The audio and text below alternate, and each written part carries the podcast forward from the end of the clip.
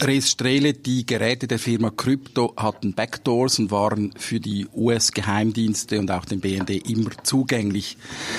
Seit dem Zweiten Weltkrieg gab es intensive Kontakte zwischen Firmengründer Boris Hagelin und dem NSA. 1970 haben CIA und BND die Firma dann übernommen. Das wissen wir seit gestern, seit einigen Tagen aus gesicherten Quellen. Was war Ihre Reaktion, als Sie das zum ersten Mal gehört haben? Gut, für mich war es eine, wenn ich sagen eine Lösung, aber es war äh, irgendwo ein, ein, Ereignis zwischen Weihnachten und Ostern, das mich sehr gefreut hat, weil ich hatte vor seit 25 Jahren haben wir auf dieses letzte Puzzleteil gewartet und jetzt war es plötzlich da. Das heißt, die Geschichte, du gehst davon aus, dass die Geschichte wahr ist. Ja, es gibt kein, also wir haben selber auch die Dokumente dann überprüft. Das ist ja das entscheidende Moment ist einerseits äh, gegenüber dem der, der, diesem Kollegen, der die Papiere gekriegt hat, das ist der Kölner Journalist Peter F. Müller, der, dass er gewährleistet, dass die, dass, äh, dass er sagt, er hat die aus einer seriösen Quelle, äh, die Papiere nicht, äh, nicht gefälscht sind und dass der beste Beweis dafür ist, die Stellen vorzulegen den Menschen, die darin beschrieben werden, nicht? Und die haben das äh, also meines Wissens ausnahmslos bestätigt, dass es so war. Das gilt nicht für jeden Satz, nicht? Beispielsweise, wir wissen jetzt ja, dass äh, beispielsweise Kaspar Villiger sagt, so wie das beschrieben ist, äh, sein Treffen mit äh, Georg Stucki, dem damaligen Krypto-Verwaltungsrat, sei es nicht gewesen. Was ist eigentlich deine Rolle in dieser Geschichte, jetzt in dieser Recherche? Du bist ja ehemaliger Chefredakteur des Tagesanzeigers, seit drei Jahren pensioniert. Und äh, was ist deine Rolle? Gut, das, das, ist, das ist das Schöne an unserem Beruf, nicht, dass die Leidenschaft zur Recherche, die geht nie verloren. Nicht in dem Sinne gibt es auch keine Pensionierung. Die, das Thema hat mich weiterhin beschäftigt. Ich auch, ich war, ich war an, an beispielsweise an der Beerdigung von Hans Bühler, diesem Kryptoverkäufer, der damals im Iran festgenommen wurde. Und es war wie eine, irgendwo seine persönliche Tragik, dass er vor zwei Jahren verstorben ist, ohne diesen letzten Beweis jetzt zu haben, nicht? Und von daher hat mich das Thema weiterhin interessiert. Das ZDF hat mich dann im vergangenen Jahr kontaktiert. Ich habe dann auch, sie haben mich äh, vor die Kamera gebeten und äh, haben mir damals wusste ich, die, die, dass jetzt die Beweise da sind. Äh, ich habe aber nachher nicht mehr die Recherche. Nachher hat äh, das ZDF äh, mit mit den USA gemacht, mit der Washington Post und mit der Rundschau. Und da hatte ich, warte ich, ich wusste in etwa, wie, wie die Recherchen verliefen und hatte Einblick in einen Teil der Dokumente, aber nicht monatelang, sondern jetzt seit zwei, zehn Tagen. Das heißt, du bist nicht oder der Tagesanzeiger gehört nicht zu diesem Recherchekollektiv. Das ist ja in den letzten Jahren ein bisschen in Mode gekommen, diese Recherchekollektive. Äh, auch wenn du jetzt da nicht dabei warst, die Tamedia nicht dabei war, wie funktionieren solche kollektiven Recherchen? Gibt es da Verträge, gibt es da Konferenzen, gibt es da Absprachen? Wie funktioniert das? Ja, es gibt es gibt viele Absprachen. Äh, es ist, es ist äh, denke ich, eine, eine, eine interessante Sache, die durch die neuen Technologien möglich ist, dass die Kontakte so direkt sind, dass man Dokumente austauschen kann. Es, natürlich, äh, es sind sehr wichtige und, und, und interessante Projekte ja entstanden. Ich erinnere an die Panama Leagues, die Football Leagues und so weiter. Und äh, das ist dann natürlich sehr attraktiv, wenn man in verschiedenen Ländern parallel äh, Rechercheteams am Arbeiten sind. Nicht? Und meiner Erfahrung nach passiert es dann am besten, wenn ein Vertrauensverhältnis da ist zwischen diesen, zwischen diesen Recherchegruppen. Das ist jetzt bei einigen diesen Projekten war das äh, für mich sehr eindrücklich, das von außen zu sehen. Aber das heißt, man muss sich vertrauen, dass da nicht einer vorzeitig rausgeht, weil man dann Dokumente von doch großer Brisanz austauscht. Absolut. Es ist, es ist, ähm, es, es gehört dazu, dass man sich gegenseitig abspricht über den Zeitpunkt der Publikation, wer macht was, dass man sich nicht, auch nicht die Ergebnisse gegenseitig streitig macht oder, oder sich zu konkurrenzieren beginnt. Und das läuft nur auf einer sehr, sehr kollegialen, vertrauensvollen Ebene. Zurück jetzt zu Hans Bühler. Du hast Mitte der 90er Jahren dich mit dem Fall Hans Bühler befasst. Hans Bühler, zur Erinnerung, ist der Verkaufsingenieur, der 1992 von der äh, iranischen Behörden verhaftet wurde, der neun Monate im iranischen Gefängnis gesessen ist äh, und der dann zurückgekommen ist, nachdem Lösegeld bezahlt wurde und mehr oder weniger überraschend entlassen wurde von der Firma Crypto. Daraufhin hat er die wahren Hintergründe äh, enthüllt, also was er für die wahren Hintergründe hielt, nämlich eben die, die Tatsache, dass es eben dass die Maschinen kompromittiert waren, oder? Und du hast, du hast dich mit diesem Hans Bühler, hast du dich intensiv befasst und hast ihn ja auch persönlich kennengelernt. Ja, also es war damals eine, eine Buchrecherche. Es gab diesen, diese Porträtreihe im Wertverlag und ich habe mich immer stark, also dieser Hans Bühler hat mich interessiert, fasziniert, wie er da gezeichnet von der Haft aus dem Iran zurückkam, dann äh, die Sache ließ ihm, ihm keine Ruhe ließ und meine, er, hat, er ist nicht ein Rechercheur im handwerklichen Sinn, wie wir Recherche verstehen. Er war sehr, sehr stark betroffen. Der, der Fall ließ ihm keine Ruhe, das Unrecht äh, ließ ihm keine Ruhe und damit wurde er einfach für die Firma zu einem sehr, sehr unbequemen Zeugen, nicht? Und dann haben, haben wir zwei Journalisten eigentlich, ein Kollege und ich, äh, ein Kollege für die Rundschau, ich für dieses Buch vom Wertverlauf. Wir haben äh, begonnen zu recherchieren selber, wir haben uns ausgetauscht mit Bühler und so kam wie so kamen verschiedene Puzzlestücken zusammen. Aber das ist wichtig, das entscheidende Puzzlestück, nämlich der, der handfeste, sichere Beweis, dass, äh, dass es so war, wie wir überzeugt waren. Die Firma, wir waren der Meinung oder waren, glaubten, es sei ein, ein, ursprünglich ein, ein NS, äh, NSA-CIA-Projekt gewesen, das dann in die, in die, zum Bundesnachrichtendienst überführt wurde. Und so ganz genau war es nicht. Inzwischen wissen wir, kennen wir die Geschichte genau. Es war eine NSA-Beratung äh, bei der Gründung zwischen, zwischen äh, äh, Hagelin damals und, und äh, William Friedman, die befreundet waren. 58 hat die CIA dieses Projekt übernommen. Äh, 70 hat sie die Firma gekauft, zusammen mit dem BND. Das, das wussten wir damals so genau nicht. 93 stieg der BND aus und die CIA blieb vermutlich bis zur Aufteilung der Gesellschaft 2018. Ja, und wie war das mit diesem Bühler? Man sieht ihn ja in der Dokumentation der Rundschau damals. Äh, der war ja komplett aufgelöst. Man muss auch sagen, mit Grund, weil er ja eigentlich mindestens psychisch gefoltert wurde von den Iranern. Ja, er war, er war traumatisiert, das muss man so sagen. Das, glaube ich, wäre wahrscheinlich jeder von uns, der oder die da neun Monate in diesem, in diesem Kerker sitzt. Du hörst die Schreie der Gefolterten, du wirst selber immer wieder bedroht mit äh, aufgesetzter Pistole oder dass du auf ein Folterbett gespannt wirst und so weiter. Das war eine, eine unglaubliche äh, Tortur, die stundenlangen Verhöre und das äh, mit der Isolation, das, über, das übersteht niemanden, oh, niemand ohne Schaden. Jetzt sind ja zwei Vorwürfe waren schon damals im Raum. Das erste, dass die Maschinen kompromittiert sind. Ich glaube, das haben die Iraner ihm auch vorgeworfen. Er hat nichts davon gewusst. Und die zweite Geschichte aber, dass die Besitzverhältnisse ungeklärt sind, dass eigentlich der BND äh, über eine Tarnfirma Besitzer oder Mitbesitzer der Firma Crypto AG ist. Da hast du ja mit Recherchen, und zwar mit klassischen, eigentlich wirtschaftsjournalistischen Recherchen, hast du das herausgefunden. Das kam nicht von Bühler.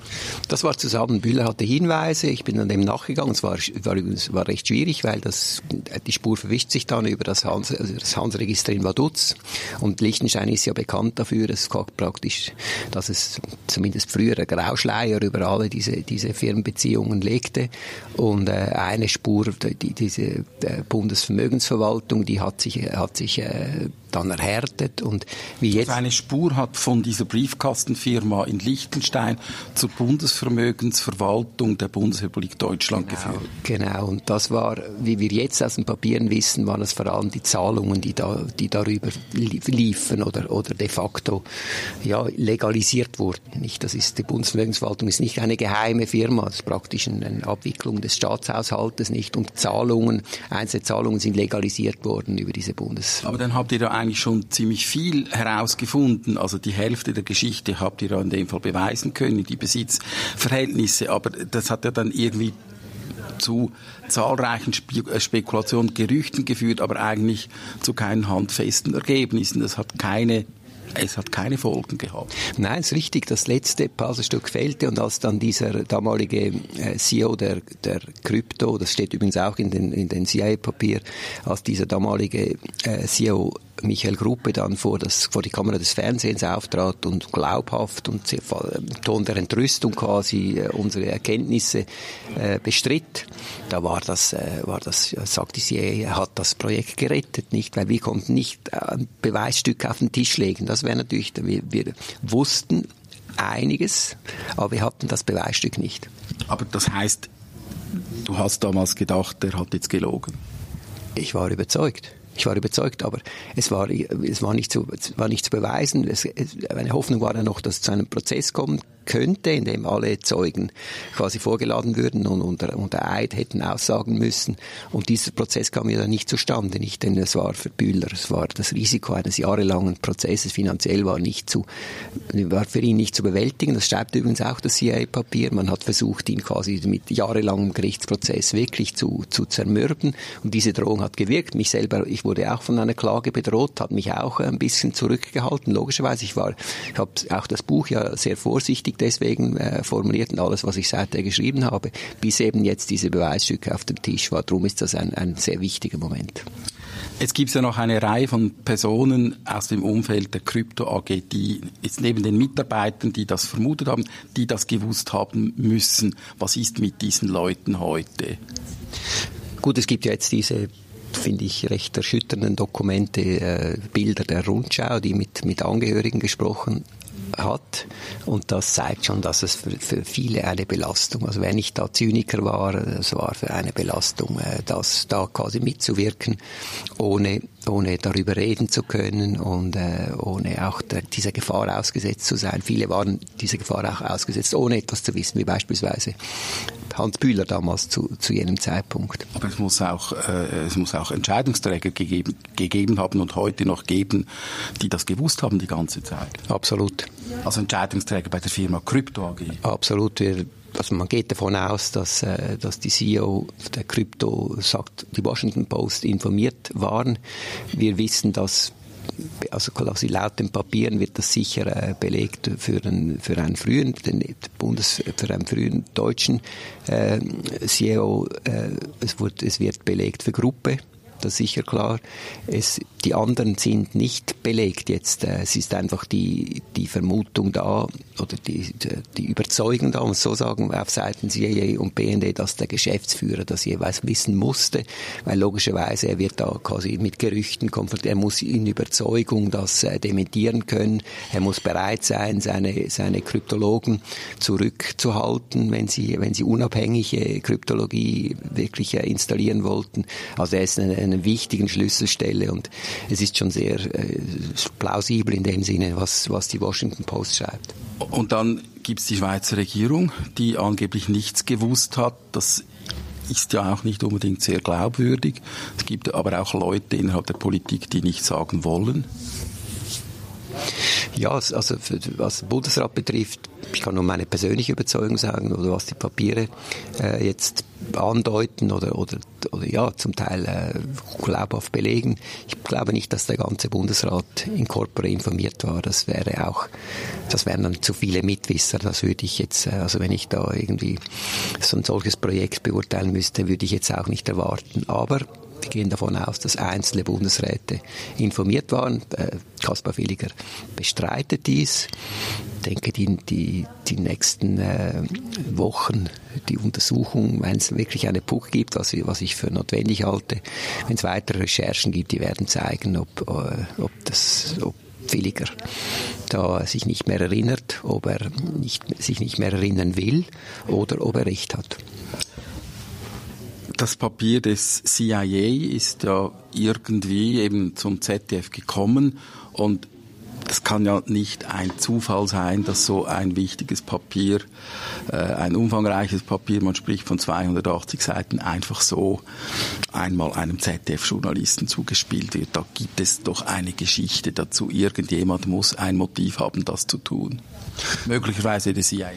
Nein, so was, also so wie ich es wie ich es vom Kollegen Peter Müller höre, war es, war es nicht so, sondern es, äh, also erstens ist es wichtig, er ist seit über zwei Jahren am Thema dran, hat verschiedene äh, Stellen kontaktiert, Und er meint, dass quasi Hauptquellen kämen aus dem BND, weil man dort eben stolz war auf dieses Projekt, weil man gesagt hat, das ist, da hat man etwas, äh, etwas Wichtiges gemacht, etwas Erfolgreiches, hat viel äh, Unrecht verhindert. Das stimmt zum Teil. Umgekehrt hat man auch Unrecht mit ermöglicht, oder wenn ich an die an Chile oder Argentinien denke jetzt. Aber aber äh, grundsätzlich war war die der, der BND war ja auch schon draußen. Für die ist es ein historisches Projekt, oder war also zum zum jetzigen Zeitpunkt seit oder zum damaligen, als Müller mit der Recherche begann seit 25 Jahren nicht mehr im Projekt. Es war also ein historisches Projekt und so wie es aussieht, waren die Verantwortlichen äh, dass, dass ursprünglich der, die Türen öffneten sich für ihn über, über ehemalige BND-Leute. es ist ja interessant, dass dieser Bernd Schmidbauer, der Kanzleramtschef und der, äh, äh, und der Schmidt, der tritt ja da, äh, und Kohl, der tritt da seelenruhig vor die Kamera und sagt, dass das gut und wichtig war. Das ist doch erstaunlich für eine Geheimdienstoperation. Ja, finde ich auch wichtig, weil ist, er ist natürlich ein, ein, ein Kronzeuge, oder? Weil er damals verantwortlich war für den, für den deutschen Nachrichtendienst im Kanzleramt. Und äh, er er ist, es gibt, er ist ein bisschen freier natürlich als andere durch, durch seine Distanz zum, zum Thema. Er ist, glaube ich, im Wesentlichen auch, auch stolz auf dieses Projekt, aber auch froh ausgeschieden zu sein. Er sagt, er hat übrigens, äh, soll auch gesagt haben, es wäre anschließend ein ganzen Wiedervereinigungsprozess äh, zu einer, hätte zu einer Belastung äh, werden können für den damaligen Kanzler Helmut Kohl. Und er, er, er ist ja in dem Sinn ein, ein, ein, ein glaubwürdiger Kronzeuge. Zum Schluss die Gesamteinschätzung. Es gibt diese Gesamteinschätzung äh, eines britischen äh, Historikers, der sagt, das ist die größte Geheimdienstgeschichte, das ist der größte Geheimdienst-Coup der Geschichte. Ähm, teilst du diese Auffassung? Ja, ich, also ich bin jetzt nicht Geheimdienstexperte, darum äh, habe ich, hab ich schwieriger, äh, mache ich, tue ich mich schwerer mit solchen historischen Vergleichen. Aber es ist schon in der Nachkriegszeit, also jetzt in dieser Zeit ab, ab 1950 äh, bis wahrscheinlich 2018. Es ist schon ein sehr, sehr äh, wichtiger Fall. Es gibt ja die, diese Schätzungen im Papier selber. Dort heißt es, die CIA verdanke ihm rund 40 Prozent ihrer Dekryptierungen, also ihrer, ihrer Knack, Knacken von Schlüsseln, also 40 Prozent aus diesem, aus diesem Projekt. Beim, beim, äh, in Deutschland hätten sogar 90 Prozent aller, aller BND-Papiere an die Diplomaten, im diplomatischen Bereich, also an die Botschaften, hätten auf Erkenntnissen aus diesem Projekt beruht. Und mittendrin die Schweiz, was bedeutet das jetzt für die Schweiz? Ich finde, es ist eine, eine harte Belastung, große Belastung für die Neutralitätspolitik, nicht pro forma. Es ist nicht so, dass man in einem Krieg Stellung genommen hätte oder Partei ergriffen hätte, aber es passt, es passt äh, diametral nicht zu de, der, ähm, der Neutralitätspolitik und der Haltung der Schweiz eben in internationalen Konflikten neutral zu sein, gute Dienste anzubieten, Friedensvermittlung zu machen, sondern de facto hat sie auf ihrem Boden einer, einer Firma äh, Gastrecht geboten, ihr das Schweizer Etikett, ihre Technologie Schweizer Etikett umgehängt ohne, äh, ohne das da einzugreifen, immer vorausgesetzt, äh, sie war sich dessen bewusst und ich habe keine Zweifel hier an dieser, an diesen Darstellungen der Geheimdienste und Überzeugungen, dass einzelne, einzelne Verantwortliche hier mit eingebunden sein mussten. Was sind die nächsten Recherchen des Tagesanzeigers? Das kann ich jetzt noch nicht sagen. Es kommt darauf an, wie ernsthaft die Recherche ist äh, des Bundes, die, diese Untersuchung. Wenn, das, wenn wir das den Eindruck haben, da wird ernsthaft äh, wirklich äh, untersucht, dem, dem Projekt auf den Grund gegangen, die Verantwortlichen benannt, dann sind wir sind wir Begleit, journalistische Begleiter dieses Untersuchungsprozesses. Natürlich werden wir selber auch recherchieren und dann wird die, die große Frage sein, wie die Schweiz letztlich diese Geschichte aufarbeitet und das kann, kann sicher ein paar Monate, wenn nicht Jahre dauern. Restrele, herzlichen Dank. Danke dir.